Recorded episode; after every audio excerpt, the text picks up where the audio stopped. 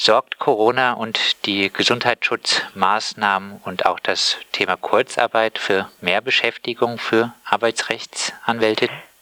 Absolut, durchaus. Insofern insbesondere auch, dass jetzt hier die Betriebsräte, das heißt die äh, Mitarbeitervertretung, Betriebsräte und Personalräte intensiver gefragt sind, gerade wenn es zum Beispiel um die Einführung von Kurzarbeit angeht, wenn es um die Einführung von irgendwelchen Schutzmaßnahmen, Gesundheitsschutz oder ähnliches geht.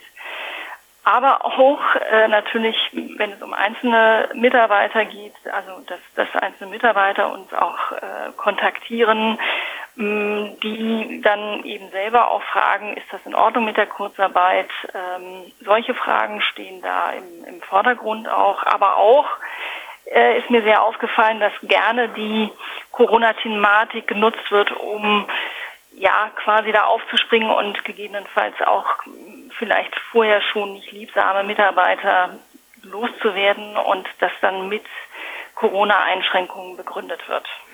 Sie haben in einem Rundschreiben über Fälle informiert, in denen äh, gerichtlich geurteilt wurde, dass der sogenannte Arbeitgeber keine Arbeitsleistung der Beschäftigten verlangen kann, solange es keine Einigung zwischen Arbeitgeber und Betriebsrat über Corona-bedingte Maßnahmen im Betrieb gibt. Wo darf denn äh, der Betriebsrat hierbei überall mitsprechen?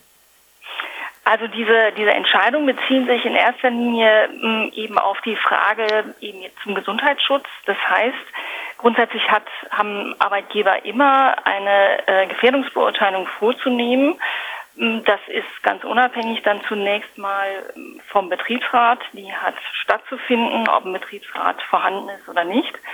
Und dann hat er daraus resultierend zu prüfen und zu klären, welche Maßnahmen tatsächlich dann auch äh, eingeführt werden. Und genau diese Prüfung, wie auch die Entscheidung darüber, welche Maßnahmen tatsächlich ähm, zu erfolgen haben zum Schutz der Mitarbeiter, da hat der Betriebsrat mitzubestimmen. Und dazu gehört eben äh, dieses, Mit dieses Mitbestimmungsrecht äh, folgt aus dem Betriebsverfassungsrecht, aus einer sehr zentralen Vorschrift, nämlich Paragraph 87. Und ähm, da sind, ist ein ganzer Katalog von Mitbestimmungsrechten auch aufgeführt, unter anderem eben hier zu dieser Frage des Gesundheitsschutzes.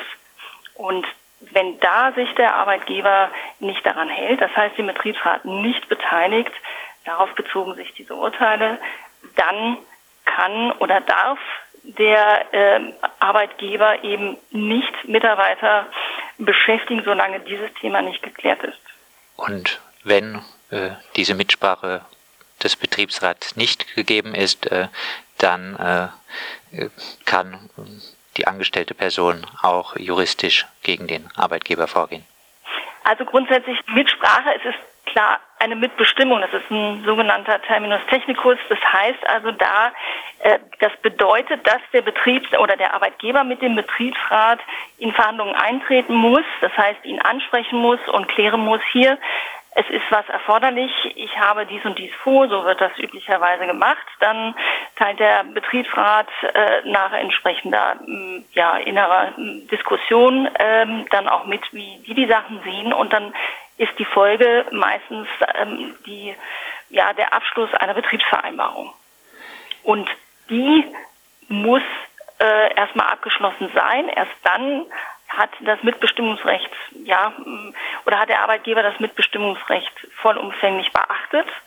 Und dann äh, kann eben hier auch der Arbeitgeber die Arbeit zwingend fordern. Und gegebenenfalls kann dann tatsächlich auch der Arbeitnehmer sagen, solange du Arbeitgeber das nicht gemacht hast, ähm, bin ich äh, auch berechtigt, hier die Arbeit zurückzuhalten. Wobei ich da schon immer auch zu Vorsicht mahne, ähm, weil das schon auch hm, ja, arbeitsrechtliche Konsequenzen für den einzelnen Arbeitnehmer haben kann und das muss man sehr genau hinterfragen. Daran vielleicht noch ein bisschen anschließend. Ähm, gibt es Bedingungen oder kann man die ein bisschen charakterisieren, in denen Beschäftigte wirklich ohne Angst vor Jobverlust sagen können, weil in meinem Betrieb Folgendes äh, in Sachen Gesundheitsschutz nicht beachtet wird, gehe ich nicht zur Arbeit? Also äh, das kann man pauschal, darf man auch nicht sagen. Das ist grundsätzlich möglich, sondern also es ist grundsätzlich möglich, aber ich muss sehr genau hingucken, wie sind die Umstände im Einzelfall. Das heißt, man kann jetzt nicht sagen, ähm, wenn ja, wenn irgendwas nicht beachtet ist, dann kann ich meine Arbeit verweigern. Ich habe grundsätzlich gegebenenfalls die Möglichkeit, ein Leistungsverweigerungsrecht, so nennt man das, ähm, da auch auszusprechen als Arbeitnehmer.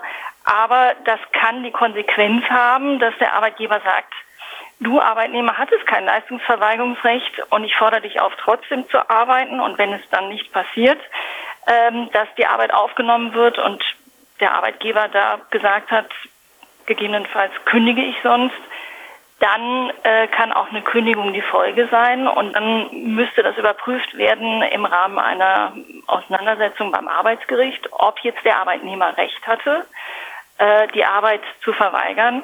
Und das hängt dann wiederum sehr vom Einzelfall ab. Also einfach zu sagen, nee, ich arbeite nicht, weil Arbeitgeber hat nicht die Schutzmaßnahmen eingehalten, kann man nicht sagen. Die Frage ist immer natürlich, wie stark ist der, die gesundheitliche Gefahr jetzt zu arbeiten. Und je höher die natürlich ist, desto eher hat er auch die Möglichkeit, die Arbeit zurückzuhalten.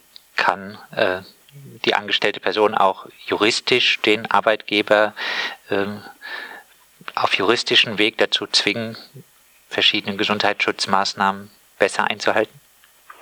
Er kann natürlich eben, der, der Arbeitgeber ist im Rahmen seiner Fürsorgepflicht dringend äh, verpflichtet, diese Maßnahmen einzuhalten. Auf jeden Fall. Aber die Frage ist natürlich, was tut der Arbeitnehmer in der Zeit, wo das noch nicht geklärt ist? Und das ist ja genau dieser Zwiespalt. Kann er dann grundsätzlich sagen, ich arbeite nicht? Tendenziell würde ich erstmal sagen, solange die, der Gesundheitsschutz nicht so äh, dramatisch, beziehungsweise die Gefahr nicht so dramatisch ist, würde ich erstmal sagen, lieber weiterarbeiten, um nicht die anderen Konsequenzen, die ich vorhin geschildert habe, zu riskieren. Gibt es äh, Fälle, die Sie aus Ihrer Praxis heraus mitbekommen haben oder von denen Sie gehört haben, wo Sie sagen würden, hier handelt ein Betrieb in der Corona-Krise besonders ohne Rücksicht auf die Gesundheit seiner Beschäftigten? Also ähm, ich sage mal so grundsätzlich, also ich persönlich habe jetzt in dieser Zeit tatsächlich keine, keine Firma erlebt, wo also massiv und, und sogar vorsätzlich da vorgegangen wird. Äh, wir haben halt die Situation, dass, dass die Arbeitgeber unter einem enormen Kostendruck immer wieder auch leiden und je höher der Kostendruck ist, desto eher neigt dann der Arbeitgeber auch Gesundheitsschutzfragen in den Hintergrund zu stellen. Das ist durchaus möglich, aber dass man jetzt sagen könnte, in bestimmten Betrieben oder in bestimmten äh, Branchen ist das so, würde ich jetzt äh, so pauschal nicht sagen wollen. Wer über Freiburger Baustellen äh, geht, äh, sieht auf jeden Fall, dass es da relativ schwierig ist mit den äh, Abstandsregelungen. Abschließend ja. vielleicht, äh, welche Felder zeichnen sich denn ab, auf denen zukünftig durch die Corona-Krise arbeitsrechtliche Auseinandersetzungen ausgefochten werden müssen? Also ähm, grundsätzlich ist natürlich die, die Sorge und wohl leider auch die berechtigte Sorge, dass die umfangreichen Kurzarbeitsmaßnahmen, die ganz viele Betriebe ja nach wie vor auch fahren, dass die auf Dauer den Betrieb nicht so weit schützen, dass der, der, der ja, Normalbetrieb wieder aufgenommen werden kann und keinerlei personelle Konsequenzen äh, entstehen. Das heißt also, äh, ganz viele, das hören wir ja täglich, ganz viele Betriebe klagen darüber, dass sie unter massivem Kostendruck leiden und, und erhebliche Umsatz, ähm, ja, einen erheblichen Umsatzrückgang haben.